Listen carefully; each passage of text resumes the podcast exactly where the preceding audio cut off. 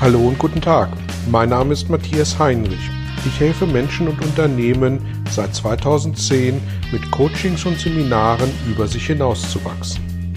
Mein Ziel ist es, Ihnen zu helfen, innere Bilder von bestimmten Situationen in Vertrieb und Führung zu überprüfen und gegebenenfalls nachhaltig zu korrigieren.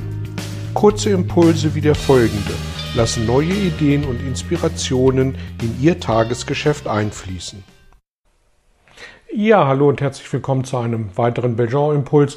Heute geht es mal wieder um das Thema Kündigung. Es ist äh, natürlich auch ein Dauerthema, ähm, wenn wir im Seminar oder in Coachings ähm, in den Pausen sind und eben immer wieder äh, dieses Thema angesprochen wird, weil es selbstverständlich emotional auch durchaus äh, belastende Momente sind. Ähm, ich möchte an der Stelle einleitend sagen, dass es äh, mir im Moment mal jetzt nicht um den Grund geht, warum gekündigt wurde. Es geht mir einfach darum, wie wird das Prozedere ähm, wertschätzend äh, für beide Seiten durchgezogen.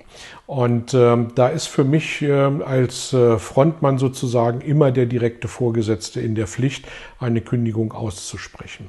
Wenn er dieses delegiert an die Personalabteilung, dann wird das von den anderen Mitarbeitern als Führungsschwäche empfohlen und das würde ich einem direkten Vorgesetzten auf keinen Fall empfehlen, ähm, das über die Personalabteilung zu delegieren.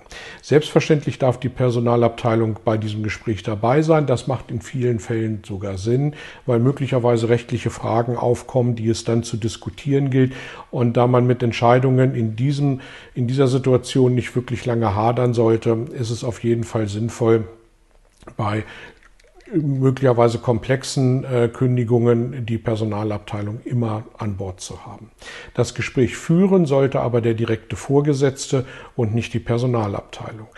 Ähm, es sollten auch nicht mehr als diese drei handelnden Personen, also die Person, die gekündigt wird, der direkte Vorgesetzte und die Personalabteilung jeweils mit einer Person vertreten anwesend sein, denn sonst ist sozusagen die, die Übermacht ähm, der zu kündigenden Person gegenüber einfach zu groß. In welcher Reihenfolge sollte das Gespräch ablaufen? Ähm, meine Empfehlung an der Stelle ist, ähm, dass die Führungskraft die Person ganz klar äh, darüber informiert, sehr geehrter Herr Müller, es tut uns leid, unsere Wege werden sich zum nächsten ersten trennen und äh, ich muss Ihnen hiermit die Kündigung aussprechen. Damit sind erstmal die Fakten auf dem Tisch. Ich empfehle an der Stelle nicht lange rumzureden und nicht sich das irgendwie herzuleiten, äh, warum die Lage so schlecht oder der Mensch so gut oder irgendeine Kombination von was auch immer ist, sondern einfach Fakten auf den Tisch, Kündigung aussprechen. Wichtig ist mir in dem Zusammenhang, äh, wenn es denn irgend geht, äh, dass die Wertschätzung dem Menschen gegenüber erhalten bleibt. Also machen Sie eine Kündigung gerne an Fakten fest, aber nicht an der Person fest. Ähm, die Person sollte aufrecht und wertschätzend äh, am Ende durch die Tür gehen können und äh, nicht völlig demontiert und demotiviert sein. Die Motivation ist in dem Zusammenhang sowieso ein Thema, aber das muss nicht noch gefördert werden, indem dass die Person aktiv angegriffen wird. Also äh, bringen Sie die Fakten auf den Tisch, begründen Sie ähm, ausführlich, warum eine Kündigung ausgesprochen wird und ähm, äh, geben Sie am Ende bitte aber auch die Wertschätzung, soweit es möglich ist, äh, der Person gegenüber zum Ausdruck, die jetzt da gerade ähm, das Unternehmen zu verlassen hat.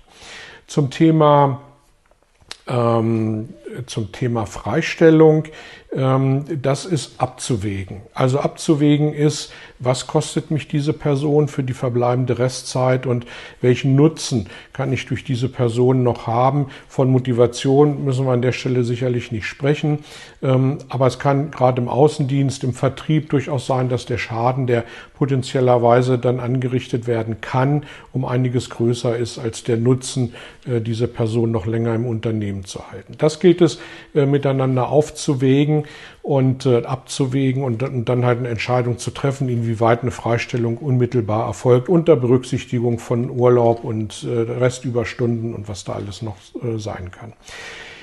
Nachdem dieses Gespräch geführt worden ist, können die weiteren Schritte dann aus meiner Sicht gern von der Personalabteilung durchgeführt werden, wobei die äh, Tür der Führungskraft immer offen sein sollte.